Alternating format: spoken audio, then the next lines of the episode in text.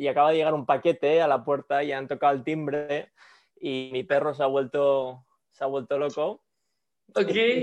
Y, luego me está llamando mi mujer diciendo, hay algo, que está ocurriendo algo, una emergencia. y era un paquete. Bueno, en, fin.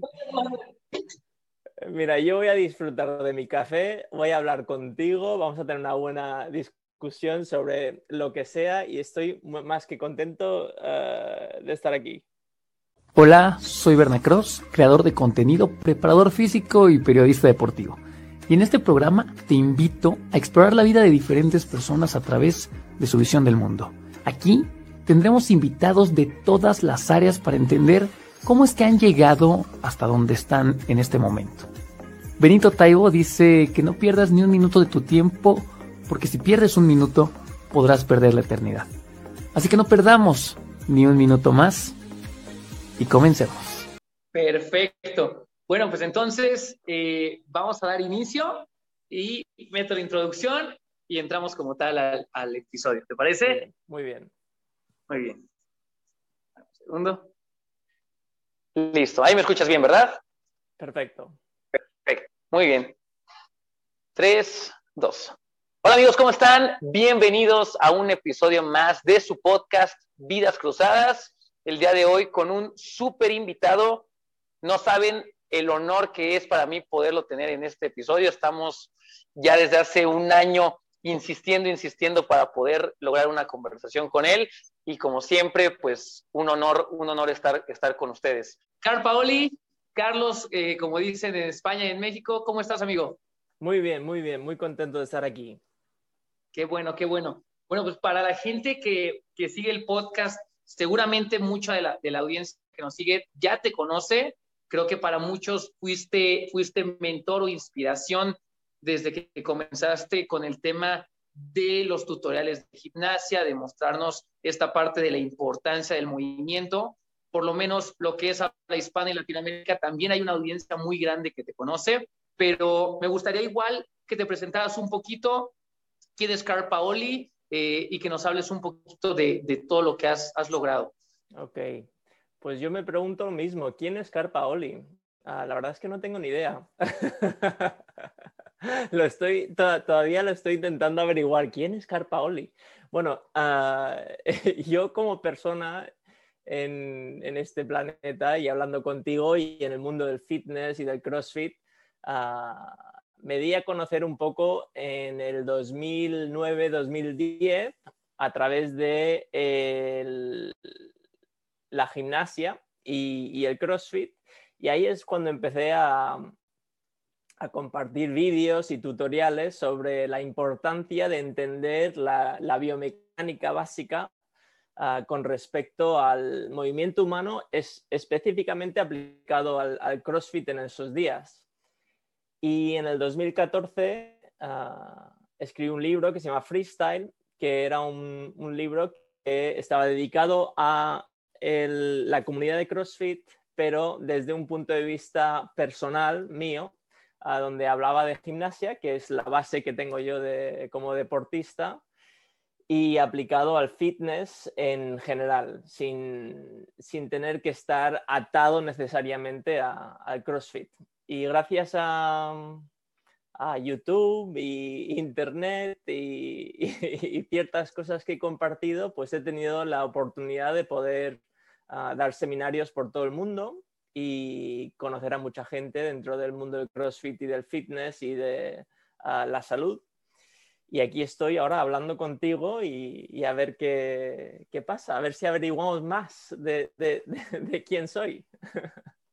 Que dicen, dicen por ahí que la pregunta más, más difícil de, contestar en la filosofía es justamente quién somos, ¿no? Porque a veces digo, podemos decir parte de lo que ha formado nuestra vida, nuestra carrera, como pues yo soy un entrenador, yo soy un apasionado de la lectura, yo soy, pero realmente ya profundizar en quiénes somos como personas, pues es un tema bastante complejo. Eh, sé que, que, naciste como tal en España, Alicante es donde naces, pero te vas a vivir de, de muy joven a otro, a otro lugar. ¿Cómo es esta parte de, de tu nacimiento y cómo es que te mueves? Bueno, mis padres son suecos, entonces ellos son de Suecia y se vinieron a vivir a California y ahí es cuando nací yo. Yo nací en San Francisco, California, donde estoy ahora mismo, pero a la edad de eh, 3, 4 años nos fuimos a Quito, a Ecuador, y de, Ecuador nos fuimos a España. Y en España pasé la mayoría de mi infancia, a 17, 18 años. Y después de eso me volví a Estados Unidos en el 2004 y he estado aquí en Estados Unidos desde entonces. Has estado moviéndote por todas partes. Oye, ¿y el tema cultural cómo ha sido? Porque pues literal has estado tanto en continente latinoamericano como en Europa, como también la crianza de tus padres de Suecia. ¿Cómo fue esta parte también a nivel cultural? ¿Qué tanto ha afectado en tu vida eh, pues esta mezcla de, culturas? Bueno, creo que lo que me ha dado es la oportunidad de poder ver el mundo desde diferentes perspectivas y, darme cuenta a una edad bastante temprana que todas las culturas son válidas y tienen algo que ofrecer y que no hay una cultura que sea mejor que la otra, simplemente es una perspectiva y esa perspectiva cuando la tienes ah, te da la oportunidad de conectarte ah, con este mundo un poco mejor. Entonces la cultura ah, variada que he tenido en mi vida me, ha ayudado para poder ser más inclusivo en mi mensaje, en mi forma de pensar y mi forma de expresarme ahora, que mencionas esta parte que, también el, conocer diferentes culturas está permitido comunicarte de una mejor manera, porque creo que, por lo menos en Latinoamérica así el aprendizaje es un poco distinto a veces cómo aprende, no sé, la población norteamericana, etcétera. Entonces, a nivel enseñanza, eh, ¿cómo es esta parte de la comunicación con los atletas? ¿Sientes mayor apertura, mayor entendimiento con algún tipo de persona con algún tipo de, población específica? ¿O ha sido bien esta parte igual con todos? No, no es igual. las culturas son muy diferentes. en Estados Unidos es, es, la mentalidad de ganar y de ser el mejor y el número uno y de ser individualista. Eh, Latinoamérica es, eh, la cultura del corazón, donde es todo pasión, comunidad, bulla, ahí uno se une al, todo. Entonces es, muy diferente. Ah, lo que me sorprendió eh, cuando fui a, dar un curso por primera vez en, Latinoamérica fue lo abiertos que estaban a, a escuchar todo lo que tenía que decir y, la verdad es que me permitió, me acuerdo que fue en Colombia, me, permitió realmente salir de, mi cáscara, digamos, de esa mentalidad americana de ser el mejor, de, ser un triunfador, el competidor siempre, ah, el que tiene la mentalidad del tigre es el que gana y, estas cosas, pues ah, se, se disolvió. Y, me acuerdo que en ese momento, cuando empezó a disolverse, a través de esa oportunidad que tuve de poder expresarme desde el corazón, ah, lo empecé a traducir a, todo lo que hacía en, Estados Unidos. Y aunque en Estados Unidos eh, no se recibió de la, misma, de la misma forma, la verdad es que me, me, ha transformado en la forma en la que me comunico hoy en día. Y es que eso que mencionas es, es bien, bien cierto interesante. Yo también lo, lo he visto, eh, no he tenido tantos atletas extranjeros, pero sí veo mucho esta mentalidad del, del, ganar versus la mentalidad de comunidad o de unión, pero también ahí entra el factor ego, ¿no? ¿Qué tanto te has encontrado los atletas que llegas a un seminario y llegan con esta actitud de, pues, ¿qué me va a enseñar? O, o, o ¿qué, ¿qué puedo aprender de nuevo? versus los que, como bien lo comentas, como una esponja buscan absorber todo el conocimiento que se les da y aprovechan cada segundo del seminario. ¿Te has encontrado con este tipo de atletas, no sé si llamarlos ego, pero que sí de pronto pues traen esta actitud no tan empática con el, con el ponente? Sí, lo, eh, he tenido la experiencia y ha sido una experiencia variada. Al principio de mi carrera como, como coach dentro del mundo del CrossFit, ah, creo que yo tenía un ego mayor que todos los demás, entonces no me daba cuenta. Pero conforme fueron pasando los años ah, y, dejaba que mi ego realmente se disolviese y, me permití salir adelante ah, con quien soy realmente de, corazón, la gente que estaba en presencia, que tenía un, ego, ah, se dejaba hacer lo mismo, que eh, en otras palabras se, dejaban simplemente participar y, eso ah, creaba un, vínculo un poco más íntimo y ese ego como que desapareció. Y, la verdad es que ha sido una experiencia bastante increíble, aunque, aunque todavía no, no se ha acabado, ah, siento que es como que un capítulo de, esa etapa de, mi vida se, se ha terminado, ya no no, no, participo con ah, comunidades o grupos que eh, están dirigidas por el ego. Ah, sí. Oye, eh, comentas esta parte que cuando comenzaste tú también traías este tema. ¿Tú comenzaste como tal con gimnasia, hacías artística o olímpica? Sí, artística, olímpica es lo, es lo mismo, sí. ¿Y trabajabas como tal? Me, estaba viendo por ahí una, una, una entrevista que te hicieron donde decías, a mí me toca venir de una gimnasia muy estructurada, en donde todo es paso por paso.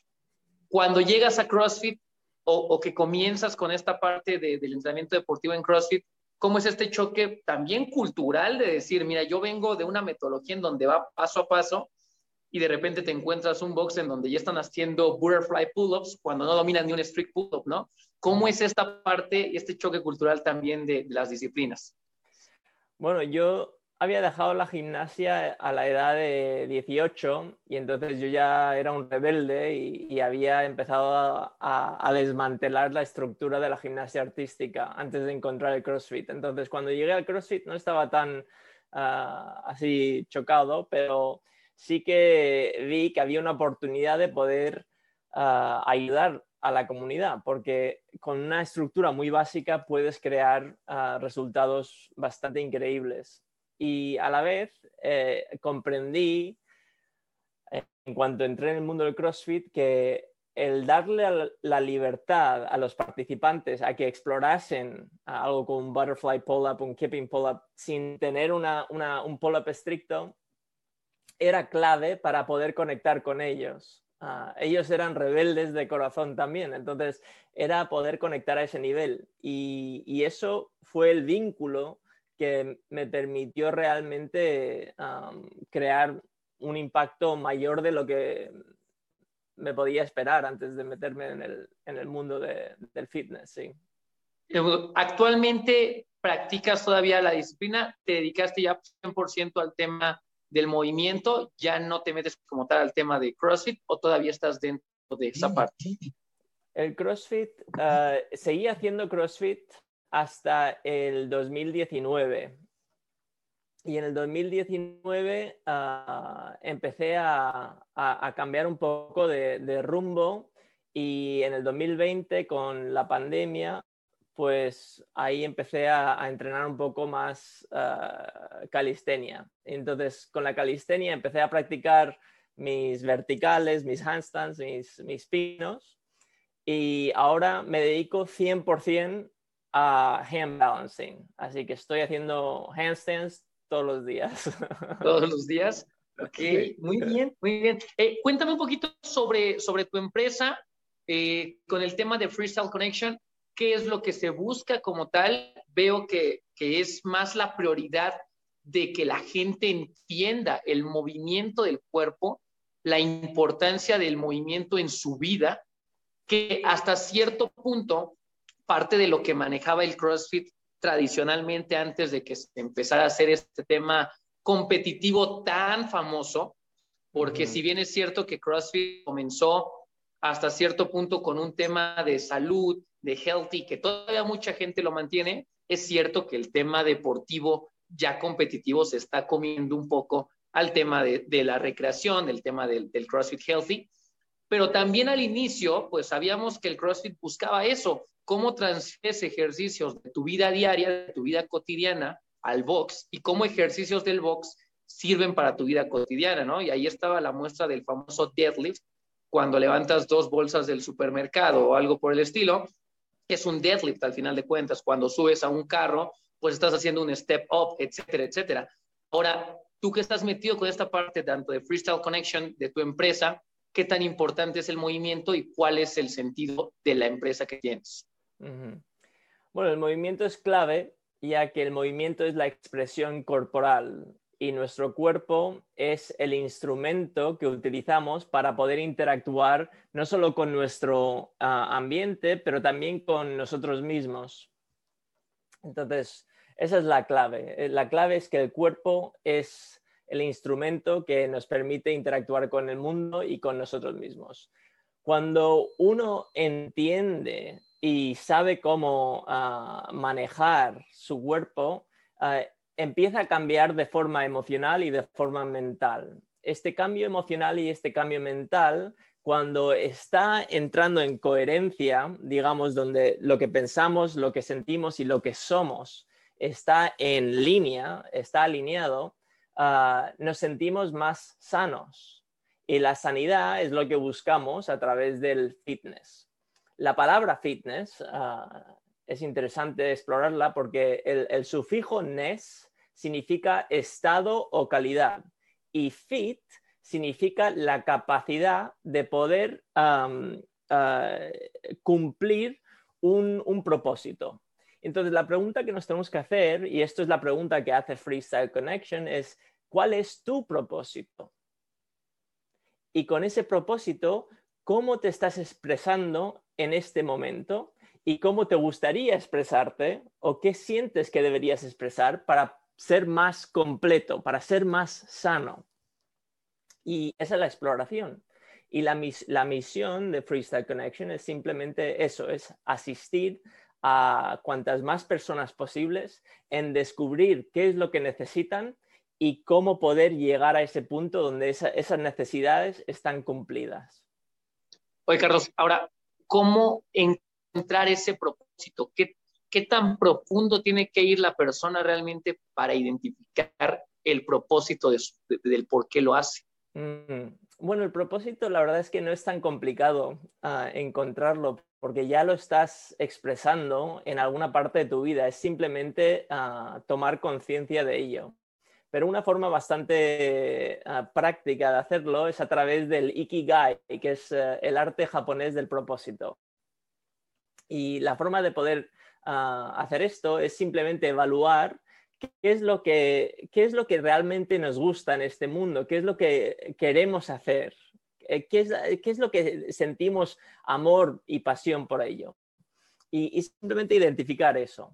Y luego identificar todo aquello que ah, se nos da bien, que lo hacemos y decimos, uy, esto cuando lo hago eh, lo expreso de una forma en la que ah, siento que lo estoy haciendo bastante ah, eficiente y, soy bastante efectivo. Y luego es explorar todo aquello que hacemos ah, a cambio de valor. Esto puede ser dinero o recursos. Entonces, por ejemplo, si yo soy un coach o un profesor, cuando yo le doy una clase a alguien, hay un intercambio de valor, aunque sea recursos, información o dinero. Y finalmente, es evaluar todo aquello que pensamos, sentimos que el mundo necesita más de ello. Y, si no sabemos qué es lo que necesita más el mundo, ah, pues entonces hay que preguntarse, ¿qué es lo que necesito yo? ¿Qué necesito yo ahora mismo que, no tengo? Ah, y esto puede ser ah, más comunidad, más eh, risas, más, más comida, más recursos, más acceso a información. ¿Qué es lo que necesito? Y una vez tienes todo, todo aquello que, que, amas, todo aquello que se te da bien, todo aquello que haces a cambio de valor y todo aquello que piensas o sientes que el mundo necesita más de ello, ahí es donde puedes empezar a descubrir tu pasión, tu profesión, tu vocación y sobre todo tu misión. Y tu misión es, el, es lo que ah, acapara todo aquello que, que eres, expresas, con quién lo expresas qué necesidades hay dentro de esa expresión y cuando esas necesidades se cumplen, qué impacto creas. Y esa misión ah, cuanto más la vas cristalizando con, los años y, a través de la comunicación, pues ahí empiezas a tener una línea bastante fija. Y esa, esa línea fija que crea ah, el propósito permite que los altibajos de la vida, que siempre van subiendo y bajando, se puedan estabilizar. Y ese propósito se convierte en la base de todo lo que haces. Y esto da igual que sea de forma física, mental, emocional, en tus relaciones, en la creatividad, en el crear un negocio o ir al trabajo y, presentarte ah, en el trabajo a través de un rol ah, que ah, estás dedicado a, ejercer. Y es que, es que te sigo mucho en esta parte del equilibrio, creo que, que diste justamente en el punto que a mucha gente le cuesta demasiado trabajo y es el tema de equilibrar todo, todos los aspectos de su vida para formar una, no sé si mejor persona o una persona simplemente. Mucha gente puede ser estable en algún aspecto de su vida, pero muy inestable en otro, ¿no? Y creo que el equilibrio, como bien lo comentas, de todos los aspectos de tu vida es lo que te permite a ti tener ese propósito, ese equilibrio de decir, mira, soy estable con mi familia, soy estable en el trabajo, soy, y todo esto se transfiere a lo que soy también como persona. Esto, me llama mucho la atención el tema. Ahora, ¿cómo trabajas con la gente de Freestyle Connection? ¿Es eh, temas grupales? ¿Lo haces de forma presencial? Y ahorita por pandemia, ¿cómo es esta parte? ¿Cómo, ¿Cómo es el acercamiento con los atletas o con las personas que están dentro del programa? Bueno, ahora es un poco diferente, claro, con la pandemia, pero yo ya en el 2019 había decidido tomarme un descanso. Entonces dije, me retiro, me voy a jubilar. me jubilé el, el 9 de noviembre del 2019 pero en enero del 2020 ya estaba, yo ya estaba haciendo planes para hacer otras cosas, en fin, ah, era un no parar. Pero ahora, ahora ah, con la pandemia y todo lo que está pasando, Ah, ocurre todo online. Entonces trabajo con grupos de personas y trabajo en un proyecto que se llama Interface. Y este interface es como tener un, ratón en la computadora, en el ordenador, ah, eh, un teclado. Es, la habilidad, es el, poder ah, crear un interface con, con, tu cuerpo y con tu ser. Y lo hago a través de prácticas de meditación básica, prácticas de respiración Ah, lo hago a través de la escritura, escribimos. ¿Qué más hacemos? Nos movemos un poco ah, y esto normalmente el movimiento es, el elegir un movimiento que podemos aprender como una habilidad, podemos practicarlo como una habilidad y luego tener una práctica donde seamos creativos, algo de creatividad. Esto puede ser cualquier cosa, puede ser pintar, puede ser fotografía, puede ser bailar, puede ser incluso crear una empresa y el proceso creativo que existe detrás de crear esa empresa ah, puede servir como un proyecto. Y lo hacemos de, mes en mes y es un, curso de cuatro, de cuatro semanas que doy. Está súper padre porque no nada más eh, evalúas el tema del, aspecto físico del atleta, sino también pues, todo, todo, lo que conlleva aspecto emocional, aspecto psicológico, esa parte ¿Cómo te ha ido en el tema de la audiencia? ¿Has sentido que tu audiencia se ha vuelto eh, mucho más exigente? Eh, ahora, ¿cómo está el tema de tu contenido? ¿Qué ha cambiado de los últimos años a la actualidad en el tema de la creación de tu contenido? Bueno, yo he cambiado como persona, mi personalidad es diferente a la que a lo mejor tenía hace 10 años. Entonces, mi forma de expresarme es diferente, aquello en lo que pienso es diferente, la forma en la que veo el mundo es diferente. Y la audiencia que tenía ah, hace 10 años, pues a lo mejor era alrededor del mundo del CrossFit y gente que tenía interés en aprender ciertas cosas, pero ahora hay 100 mil carpaolis diciendo lo mismo. Entonces hay, hay más de dónde elegir y la gente puede elegir a la persona que mejor le comunique el mensaje.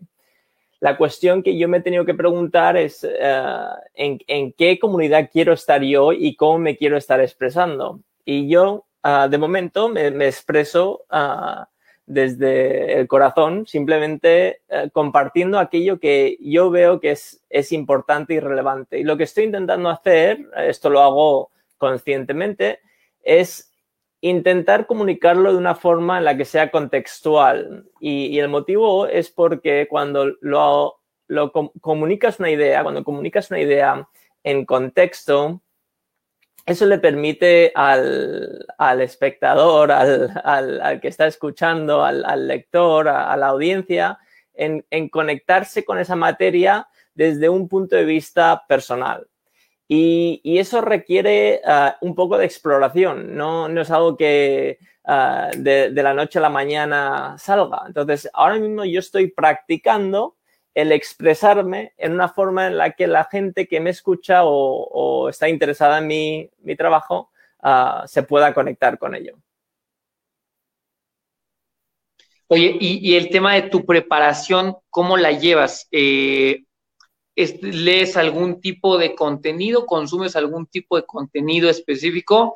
¿O ahorita ya también tienes mucho cuidado con lo que consumes, los mensajes que te llegan? A mí me pasa muchísimo que de pronto, literal, un día hice, ¿sabes qué? Yo no sé por qué sigo a dos mil personas en Instagram, eh, adiós, sigo a las personas que me importan, con las que he tenido comunicación, las cercanas, y listo, porque creo que hay tanto contenido que también tenemos que tener especial cuidado con lo que estamos consumiendo todos los días. Eh, ¿Cómo es el tema de tu dieta digital? ¿Qué es lo que consumes? ¿Qué es lo que lees? ¿Cómo te preparas? Sí, eh, yo estoy consumiendo todos los días mucha información y estos son libros, eh, son podcasts, son blogs, son artículos de científicos, estudios. Eh, consumo de todo, pero creo que mi, lo que consumo mayormente es, es, cualquier cosa que tenga que ver con la neurociencia, con ah, nuestros hábitos, nuestras formas de, expresarnos, la comunicación y con temas espirituales también. Yo he tenido ah, una relación con la espiritualidad un poco ah, complicada. Ah, fui a un, colegio católico de pequeño y ahí, a través de la, la religión, pues decidí hacerme ateo. o sea, me separé 100% porque no entendía cómo ah, los castigos físicos y el miedo ah, podían ah, traernos la salvación. No, tenía sentido en mi cabeza. Pero conforme pasaron los años y empecé a, explorar, pues dentro del mundo de la espiritualidad he, aprendido desde muchos sectores y, y, de, muchas esquinas del mundo, diferentes formas en, cómo pensar en, nosotros como seres, no solo individuos, pero también como un colectivo. Y, me interesa el concepto de la, la, la conciencia planetaria y la coherencia planetaria. Y creo que con la pandemia hemos ha tenido la experiencia donde ha, habido incoherencia y, caos. Y a través de ese caos, pues ah, ahora estamos llegando a un punto donde estamos viendo las cosas con un poco más de claridad. Entonces esas cosas me, interesan y, creo que a través del fitness y a través del movimiento uno puede ayudar o asistir a otras personas a que exploren estas partes de, su vida. Ahora, que comentas esta parte de la religión, eh, digo, yo igual estoy en esta parte de, de exploración de decir, ay, es que hay cosas como que no cuadran, pero algo que creo que sí, y lo he visto principalmente en deportistas justamente, es el hecho de tener fe en algo más, no necesariamente llámese un Dios o llámese algo, algo externo que está arriba todopoderoso, sino el hecho de tener fe en algo, puedes tener fe en tu trabajo, en tu familia, eh, en el amor, etcétera. Y en deportistas yo veo mucho eso y lo veo mucho, por ejemplo, en peleadores, boxeadores, que el tener algo de que se sostienen, de esa fe externa, hace que puedan dar todavía más eh, de lo que probablemente sus capacidades físicas podrían dar. Eh, y creo que el tener algo de qué tomarte sí es, sí es algo importante en ese sentido. Ahora, comentas también esta parte de, la espiritualidad, de cómo es que ha cambiado también cierta perspectiva de, cómo ver el mundo y esta pandemia, y yo lo comentaba, de hecho, en el primer episodio del podcast, les, les comentaba el año pasado, lo que hizo la pandemia fue darnos una cachetada de realidad y decirnos, mira, ¿estás seguro que esta es la vida que llevabas? ¿Estás seguro que vives en amor? ¿Estás seguro que eres consciente de? Pero también creo que aplicando a la ley de, termodinámica de que todo tiende al caos y hay dos opciones, o creces o mueres, creo que hay mucha gente que no se adaptó ni a nivel mental, ni a nivel social, ni a nivel conciencia con esta pandemia. Creo que muchos siguen en este retroceso de, de realmente ser más conscientes y creo que la pandemia, lejos de ayudarlos, sacó su peor versión. Entonces, creo que si hay una polarización en decir, hay personas que hasta cierto punto crecieron con esta pandemia, pero hay personas que lejos de avanzar y de crecer, hubo un pequeño retroceso. En tu comunidad allá, ¿cómo viste esta parte? Porque por lo menos, digo, no quiero generalizar ni, hacer una crítica como tal, pero por lo menos en mi país, México, y lo que te dejan ver algunos noticieros a nivel de Estados Unidos, el control de la pandemia a veces se salió un poco de, lugar ¿Cómo fue esta parte de la conciencia y cómo es ahí en tu zona? ¿Cómo fue esta parte de, la pandemia? Sí, lo primero es, simplemente decir que muchas veces una regresión en realidad es una progresión. Entonces, si hemos visto dos pasos hacia atrás el año pasado, este año puede ser que podamos empezar a ver un, dos, tres pasos hacia adelante. Ah, esa regresión es importante. Entonces, eh, también eh, cabe destacar que Ah, aunque hayamos dado marcha, atrás algunos, ah, esa, regresión nos puede servir para realmente lanzarnos hacia adelante.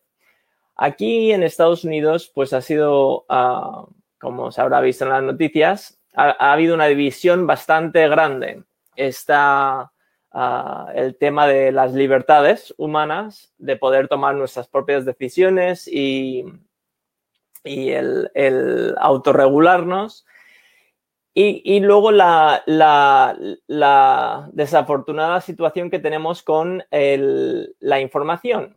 Ah, la información que se va dando es, eh, se va dando en paquetes que está clarísimo, están manipulando nuestra forma de pensar.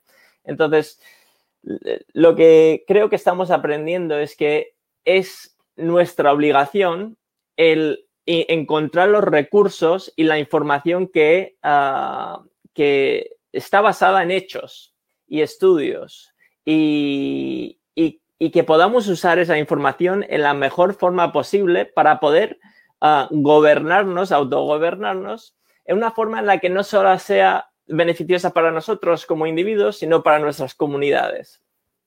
Y hacerlo de una forma inclusiva, y esto, claro, requiere tener sistemas nuevos. Entonces estamos viendo eh, el desmantelamiento de sistemas. Ah, está ocurriendo a nivel económico, político, social. Y estamos en medio de, esa desmantelación. Entonces, eh, eh, yo creo que todavía queda bastante caos.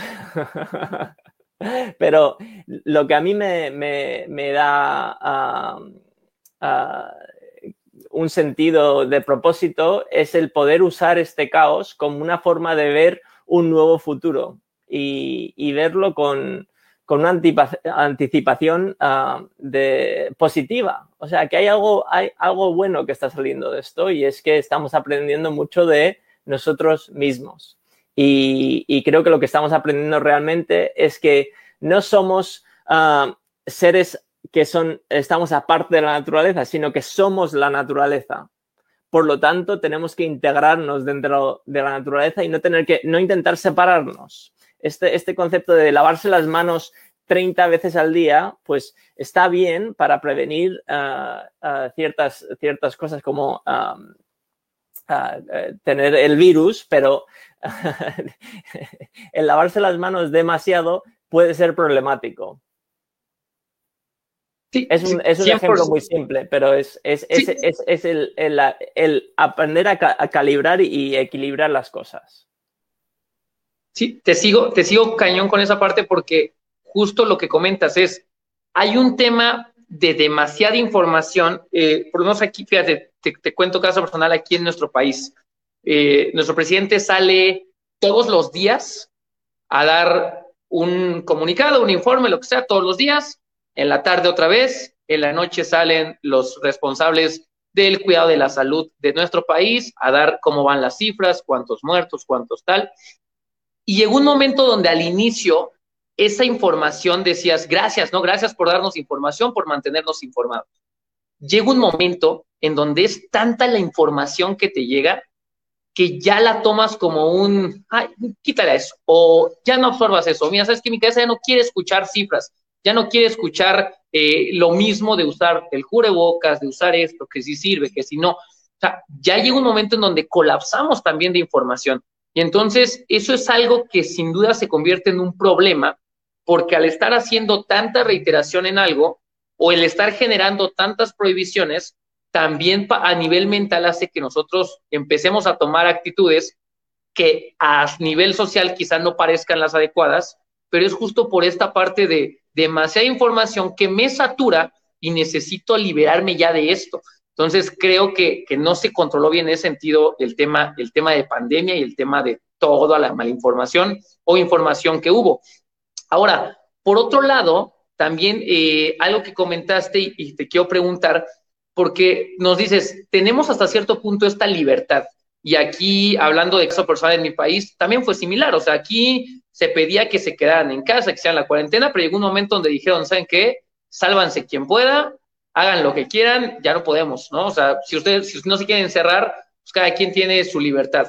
Ahora, como muchos libros y como muchos autores y como muchas personas lo han comentado, pues tu libertad llega hasta donde pisas la mía, ¿no? O hasta donde ya estás eh, manchando la mía por la tuya. Entonces, la pregunta es, ¿qué tan importante o qué es más importante, el bien individual o el bien social?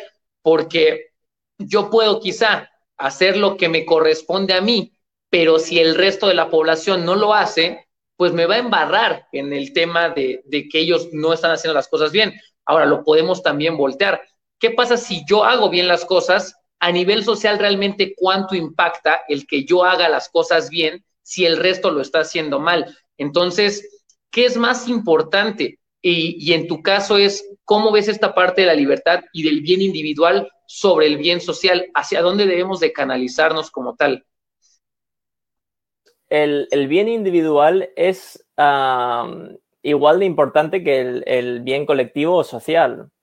La cuestión es que el modelo que tenemos de nuestro bien individual muchas veces no concuerda con el modelo que tenemos como ah, ah, el bien social. Entonces, ahí hay un desequilibrio y ese es el equilibrio que estamos buscando. Entonces, ¿cómo podemos encontrarlo? Pues hay que encontrarlo dentro de las relaciones. Y cuando entras en relación con alguien, lo que estás realmente viendo son partes de ti que a lo mejor no estabas eh, consciente de ellas o, no las estabas expresando.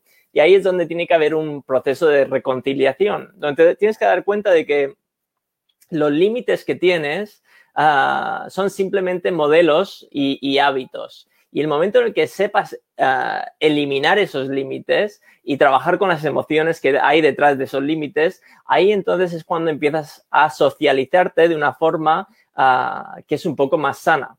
Ahora, ah, está claro que todo el mundo va a trabajar en, su, su, propio modelo, en la forma en la que eh, mejor puedan y muchas veces esa, esa, forma puede ser una forma limitada y por lo tanto va a haber fricción. Pero esa fricción es parte de, de nuestra evolución. Y aquí creo que lo que estamos aprendiendo es uh, en, en, realmente evaluar cómo queremos colaborar con este mundo y cómo queremos que este mundo colabore con nosotros. Y, y lo mismo está pasando con la naturaleza. O sea, un virus no es un ser viviente, es, es, una, es un paquete eh, de, genético y ese paquete genético ah, que existe en, miles, millones, billones de virus que hay en el mundo, ah, eh, se han ido integrando dentro de nosotros a, lo largo de los años y es clave para nuestra evolución como especie. y ahora hay un desequilibrio con el COVID que estamos viendo y estamos intentando recalibrarlo, pero el problema es que conforme lo estamos intentando recalibrar a nivel uh, del virus específicamente, lo que está realmente demostrando es que lo que tenemos que recalibrar somos nosotros y la relación con nuestro vecino, con, con, con nuestro país, el país con otro país y, y, todos siendo parte de este planeta. Y a lo mejor ahora mismo, conforme lo voy expresando, la gente lo va escuchando y dice, bueno, pues esto suena muy ideal. Bueno, es que un ideal es uh, realmente el destino que estamos buscando, porque ese ideal es donde encuentras paz y armonía y una sensación de bienestar, que es, es, el, es el nivel de sanidad más alto. Entonces, ¿cómo podemos seguir moviéndonos hacia eso? Pues uh, dándonos cuenta, tomando conciencia de, del trabajo que estamos haciendo, no solo de forma individual, pero social, y que ambos afectan. Pero la, la mejor forma de trabajar con la sociedad es en trabajar como es en trabajar en uno mismo como una ofrenda a la sociedad. Ok, eh, eh te, sigo, te sigo en la idea de, de, del tema de la naturaleza. Me gusta una frase que comentas que es, es que no somos parte de, la naturaleza, sino que somos la naturaleza como tal. O sea, como lo comentas, no es un virus que por ahí alguien creó y bla, o sea, es parte de, eso iba a estar en algún momento. Entonces, ahora el tema es cómo trabajamos todos como un grupo para que esto salga bien para todos. El tema, y por eso te preguntaba el tema del bien individual y el bien colectivo o el bien social, porque a veces parece ser que es mucho más importante el bien individual, pero sin mirar a los demás y entonces se vuelve un acto ya egoísta. Y ahí es donde creo que empiezan a colapsar todo el tema de ciudadanía, el tema del socialismo, porque la gente ya no lo hace desde la conciencia de, ok, voy a hacer este acto por mí para poder ayudar a los demás, sino lo voy a hacer por mí que los demás se jodan. O sea, creo que ahí es donde está el problema. Ayer estaba escuchando justamente un podcast de, no sé, no sé eh, en San Francisco cómo estás, creo que allá no está el tema, pero aquí se hizo el movimiento de, eh, de 8M, del Día de la Mujer, no sé si, si por allá hay información de esa parte, pero acá, acá en nuestro país eh, hay un tema muy, muy fuerte con el tema de violencia, por ejemplo, en las mujeres, ¿no?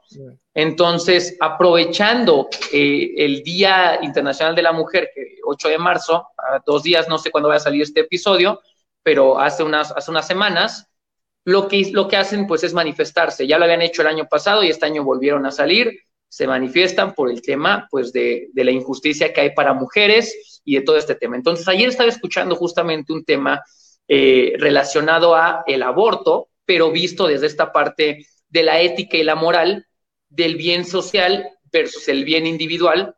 Y platicaban justamente algo que a mí me llamó mucho la atención, que yo no conocía en el tema de moral y ética, que es que ambas cosas parten de dos conceptos. El primer concepto de firmeza y el segundo concepto de generosidad. Eh, al principio no entendía bien esta parte, y ponen el ejemplo del avión, por ejemplo, cuando tú vas en un avión y no sé si el avión tiene alguna falla, etcétera, y descienden las mascarillas, ¿qué es lo primero que nos dicen a todos? Colócate primero tú la mascarilla y después ayudas al resto, ¿no? No intentes ayudar al resto porque si, o sea, si tú no puedes contigo, pues ¿cómo le vas a ayudar a los que realmente no pueden, ¿no? Y entonces hace esta parte que primero es la firmeza y la firmeza se traslada al bien individual al que mucha gente podrá tomar como algo egoísta. Entonces, primero me cuido yo, primero me protejo yo y después busco proteger a los demás. Lo que siento es que estamos en una sociedad tan polarizada en temas, eh, pues también sociales, en tema de opinión, etcétera, en donde sí me cuido yo, donde yo soy firme conmigo, pero ya no veo la generosidad, ya no busco lo demás, nada más es mi bien individual sin pensar en el bien social creo que ahí es donde está el tema eh, realmente o la problemática social. Y uno de los podcasts que sigo tiene justamente esta, esta filosofía en el programa que fue parte de lo que me hizo a mí también comenzar con el podcast, en donde dice que en una sociedad tan polarizada, conversar se convierte en un acto de rebeldía, porque cuando dos personas tienen ideas tan diferentes versus la otra, el conversar, el debatir, hace un acto realmente rebelde en donde se comparten ideas y eso ayuda a la sociedad, el diálogo ayuda a la sociedad. Creo que en este mundo en el que vivimos, el diálogo es clave como tal. ¿Cómo has sentido tú el diálogo con la gente que has estado frecuentando? Ahora que veo que haces mucho contenido en redes, pero muchos lives, muchas pláticas con la gente, ¿cómo ves a esta gente tomar ahora los mensajes que les estás dando. Lo toman desde la conciencia. Hay gente, el famoso hate que dice, yo no comparto tu idea y empieza. ¿Cómo ha sido esta comunicación con, los demás? Sí, yo la verdad es que tengo poco hate ah, y, odio hacia... Mm, la gente no me, no, me, no me proyecta demasiado, pero la gente que proyecta yo siempre respondo con curiosidad. Y la curiosidad es, ¿qué es lo que estás sintiendo y qué es lo que necesitas? Es así de simple. Y el poder realmente identificar o ayudar en diálogo a, ver qué es lo que está sintiendo esta persona y qué es lo que necesita, es lo que te permite comunicarte en una forma en la que estás asistiendo a los demás. Y, esto requiere que tú tengas tus emociones y tus necesidades cubiertas, que seas eh, estés abierto a lo que estés sintiendo, pero que también tengas esas necesidades ya ah, cumplidas. Y cuando las tienes cumplidas, ahí es cuando tienes suficiente fuerza, suficiente coraje, suficiente valor para poder actuar con curiosidad. Si una persona está reaccionando de forma negativa y, te está diciendo algo, insultándote o proyectando, ah, la forma más, más simple de poder conectar con ellos es de forma muy suave, es simplemente reflejar lo que están diciendo en forma de pregunta. Y cuando uno refleja lo que están diciendo en forma de pregunta, lo que realmente se está haciendo es que ah, estás diciendo, eh, te estoy viendo y te estoy escuchando. No te entiendo todavía, pero, pero quiero entenderte. Tengo intención de entenderte. Cuéntame más. Y una vez eres capaz de ah, pasar esa primera barrera y conectar con ese reflejo que no es no es una proyección, sino una curiosidad, la persona que está proyectando ahora de repente cambia de marchas y la marcha que ah, retoman es una marcha un poco más de ah, sentimientos, empieza a, procesar sus sentimientos. Pues me siento ah, con miedo o me siento cabreado, enfadado, enfadada, me siento triste. Y, también empiezan a compartir sus modelos de, este mundo, lo que ellos piensan que es cierto y, bueno para todos los, para todos los demás. Y, ahí es donde puedes seguir preguntando con curiosidad y llegas a un punto y dices, ah, aquí estamos de acuerdo. Aquí estamos en un punto donde estamos en equilibrio. Comencemos nuestra conversación desde aquí. Y si ambos pueden comentar desde ahí, ahí es donde empiezan a salir frutos bastante interesantes. Pero es, que, eso, lo veo... Eso una paciencia impresionante. Requiere paciencia hacer eso. 100%. Y es que yo lo veo como, como este juego de la escalera, en donde al final de la escalera está una opinión y al inicio de la escalera está la otra. Y en medio hay un buen de escalones donde podemos sentarnos a dialogar, pero a la gente le gusta quedarse en las orillas. O sea, no va al centro al diálogo, no va al debate. Y ese es otro también problema que creo que las redes sociales han generado, que ahora la gente cree que al diálogo o ante el debate siempre tiene que haber un ganador, ¿no? Creo que la gente voltea a ver el diálogo o el debate como, como a ver quién tiene mejor punchline, a ver quién, quién agrede más al otro, quién lleva el punto, quién dice, ah, mira, le ganó ahí. Cuando realmente el diálogo o el debate no tiene que tener un ganador, lo que están buscando es exponer puntos de vista que puedes o no estar de acuerdo, y entre ambos, o sea, entre los dos, tres o cuatro que estén en el debate, buscar como tal mayor información y diferentes perspectivas, no necesariamente un ganador del debate como tal. Ahora, mencionando uno de los autores que, he estado leyendo últimamente, que es, es Gilles Deleuze, no, no sé si la pronunciación esté bien, él habla de un tema que la sociedad ya no es un individuo, o sea, la sociedad ya no son individuos, sino que ahora somos dividuos. Y al referirse con individuos, se refiere a que cada población o que cada persona ya tiene diferentes formas de ser en diferentes espacios en los que se mueve. Yo por el tiempo que llevo ahorita platicando contigo, siento a, nivel juicio, siento que eres una persona natural en todos aspectos, que la forma en la que eres ahorita, eres en redes, eres con tu familia, etcétera, pero quisiera saber esa parte. Hay diferentes versiones de Carl Paoli para donde va a estar parado. Hay individuos de Carl Paoli o sientes que eres una única conciencia. Te hablo de caso personal, yo siento que sí tengo diversos, diversos individuos en donde cuando doy clases, soy una persona diferente. Cuando estás como dueño de una empresa o director, eres diferente. Cuando estás con tu familia, la imagen que das en redes, hasta en los podcasts, que ahorita vamos a platicar también del tema de tu podcast. ¿Cómo es esta parte de Car Paoli en diferentes individuos o sientes que es la misma esencia con todos? Yo intento ser la misma esencia con todos, y algo que siempre me digo es, me imagino toda mi vida ah, proyectada para que todo el mundo lo pueda ver. Y pienso, bueno, ¿cómo me siento con respecto a esto? Y cuando proyecto todo lo que es mi vida, hay partes eh, mías que son un poco diferentes a, las que se ven en todos los, en todos los ámbitos. Entonces, ese es el trabajo que yo voy haciendo todos los días. ¿Cómo puedo expresarme? ¿Cómo puedo ser yo la misma persona, tener la misma personalidad, mi, realidad personal, que sea igual en todos los ámbitos. Entonces yo me veo ah, como una persona que está intentando ser lo mismo en todos los ámbitos. Ah, esa, es la práctica que, yo tengo. estarlo haciendo de forma constante. Oye, háblame un poquito de, tu podcast. Eh, el año pasado eh, estuve por ahí viendo que estabas trabajando en el, en el podcast, pero algo que es interesante es que también la comunidad a la que te diriges ya no es tanto la versión en español, sino que ya te diriges mucho al tema, pues, de América, de Estados Unidos, y es difícil encontrar contenido tuyo en español o casi no tienes contenido en español. Eh, comenzaste el podcast, háblame un poquito de, la esencia del podcast. Sí, el podcast empezó como una curiosidad, simplemente quería explorar, explorarlo y empecé a trabajarlo un poco y ahora me estoy tomando un pequeño descanso. Ah, pero eh, el, objetivo era poder tener conversaciones con gente con respecto a la vida, la salud y el fitness, pero desde un punto de vista de historias y el, realmente ah, indagar en el, concepto de eh, qué es la conciencia humana y, es así, y si es así, eh, esta conciencia humana se, se, transciende a otras cosas eh, como a los animales, las plantas, este planeta, más allá de nuestra vida personal.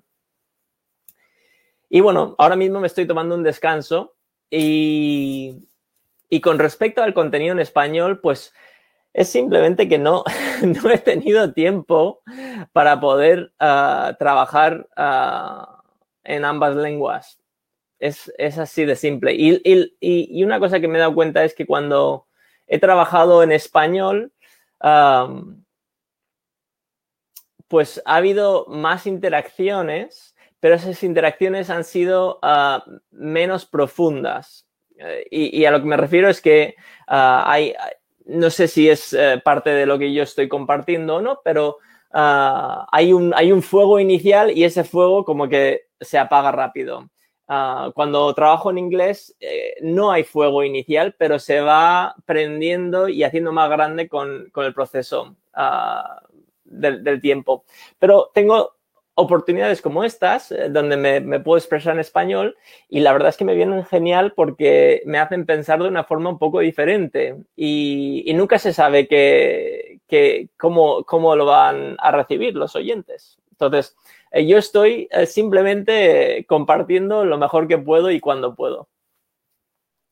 Y, fíjate que algo que yo veo en, redes sociales, en el contenido de mucha gente que sigo, que han sido mis mentores, es el caso contrario a ti. O sea, yo veo mucho contenido, por lo menos aquí en Latinoamérica, o, de gente que sigo en México o así, que, que, los veo y le digo, oye hermano, deberías de irte a este mercado porque ahí sí te, o sea, te juro que ese, esta pieza de contenido que subiste ya les va a interesar. Aquí nadie la está viendo, o sea, a la gente no le interesa profundizar, a la gente le interesa la superficie. Y eso es algo que a mí me molesta muchísimo. O sea, he con el tiempo entendido que, tenemos que adaptarnos hasta cierto punto al momento, a la temporalidad en la que estamos, pero sí veo mucho eso, o sea, veo gente que sube contenido increíble, que no tiene como tal la comunidad o la gente que realmente debería de estar viendo ese contenido, y veo contenido muy vacío, muy superficial, que tiene una cantidad increíble de engagement, de gente que la está siguiendo, y me parece que, de nuevo, otra vez, el tema del medio y el mensaje. Creo que hay gente que se supo adaptar a cómo dar, o comunicar el mensaje y hay gente que nos ha costado trabajo decir hacia dónde me dirijo, ¿no? Hacia dónde voy. Creo que este, este tipo de contenido tiene mucho, mucho potencial, pero no tengo la gente a la cual llegarle. Entonces, creo que por ahí viene, viene el tema. Te hablo de caso, lo que yo he visto, hace rato comentabas, hay muchos ya Car Paoli haciendo este tipo de cosas, ¿no? O sea, hay mucha gente que sube tutoriales, hay mucha gente que sube tal, pero te lo hablo ahora sí ya no desde el tema de, entrevistarte, sino desde coach. La realidad es que no los hay, por lo menos en Latinoamérica, con una calidad interesante. Yo llevo de entrenador en CrossFit, hice mi level one hace 7, 8 años, habrá sido más o menos, y de la fecha hasta acá es más. El mismo CrossFit las piezas de contenido que sube ya no son tan recurrentes como lo hacía anteriormente, que todo el tiempo le daba información a la gente.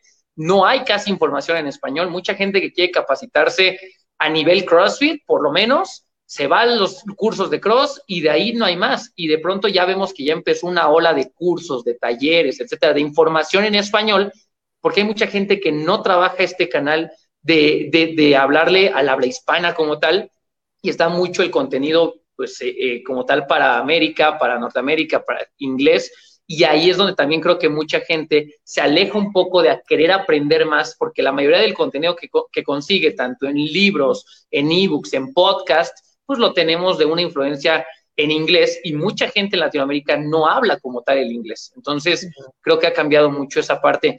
Eh, en tu caso, me comentabas ahorita, pues no he tenido tiempo. ¿Qué proyectos vienen para ti este año? para, trabajar como tal de, eh, en, este, en los podcasts o tienes algún otro proyecto en mente? Bueno, para serte 100% sincero, no tengo planes. o, sea, este año estoy flotando y estoy flotando ah, porque no sé qué me va a traer mañana. Realmente no lo sé. Entonces, lo que estoy haciendo es prepararme. ¿Y para qué me estoy preparando? Pues me estoy preparando para poder comunicarme en la forma más efectiva y eficiente con respecto al fitness emocional y el fitness emocional poder traducirlo al rendimiento humano, sea en, ah, a nivel físico o ah, mental o creativo, en la carrera o en relaciones, en la vida en general tengo proyectos que estoy trabajando como el interface eh, que me encanta y lo voy haciendo mes por mes y lo estoy disfrutando. Tengo ah, contenido que estoy creando en, Instagram, en TikTok. Ah, empecé a crear un poco en YouTube, pero YouTube me estaba fallando, entonces estoy intentando cambiar un poco de chip ahí a ver qué, qué hago. Y estoy simplemente experimentando ahora mismo. Y poco a poco estoy ahora mismo en los últimos eh, días, semanas, estoy notando que la gente ahora está empezando a decir, ah, Carpaule tiene algo ahí interesante, déjame que escuche. Entonces, yo simplemente estoy trabajando con eso y voy poco a poco, poco a poco. Y sí, me interesa explorar un poco más, eh, compartir en español. Ah, para serte sincero, no, no sé cómo lo voy a hacer ahora mismo porque Ah, aunque, aunque no tenga planes, estoy ah, ocupado todos los días y agendado con mil cosas. Ah, pero claro, yo, yo elijo qué quiero hacer y cómo hacerlo y, y, nunca se sabe. Así que yo estoy abierto, digamos.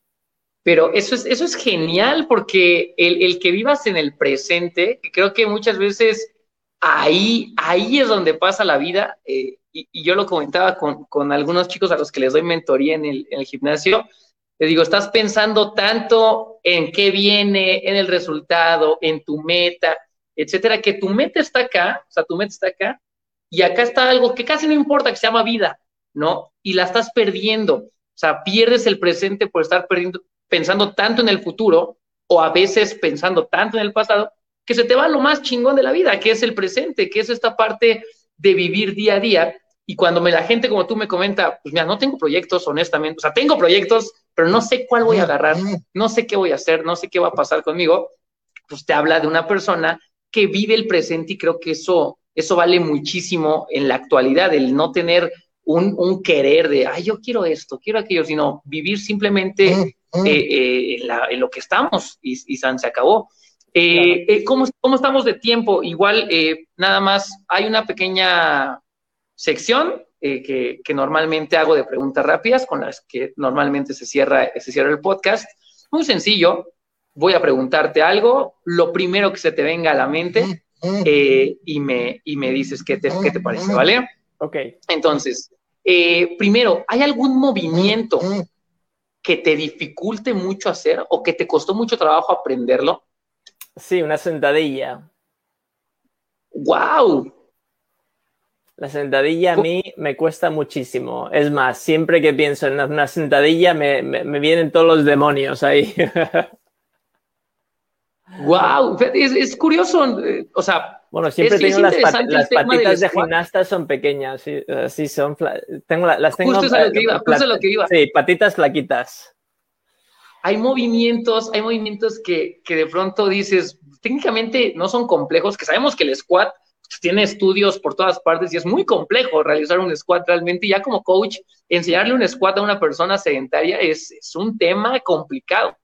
Pero a veces hacemos estos, por lo menos yo, caso personal, estas concepciones de decir, pues es gimnasta, debe tener un squat perfecto, súper profundo la espalda.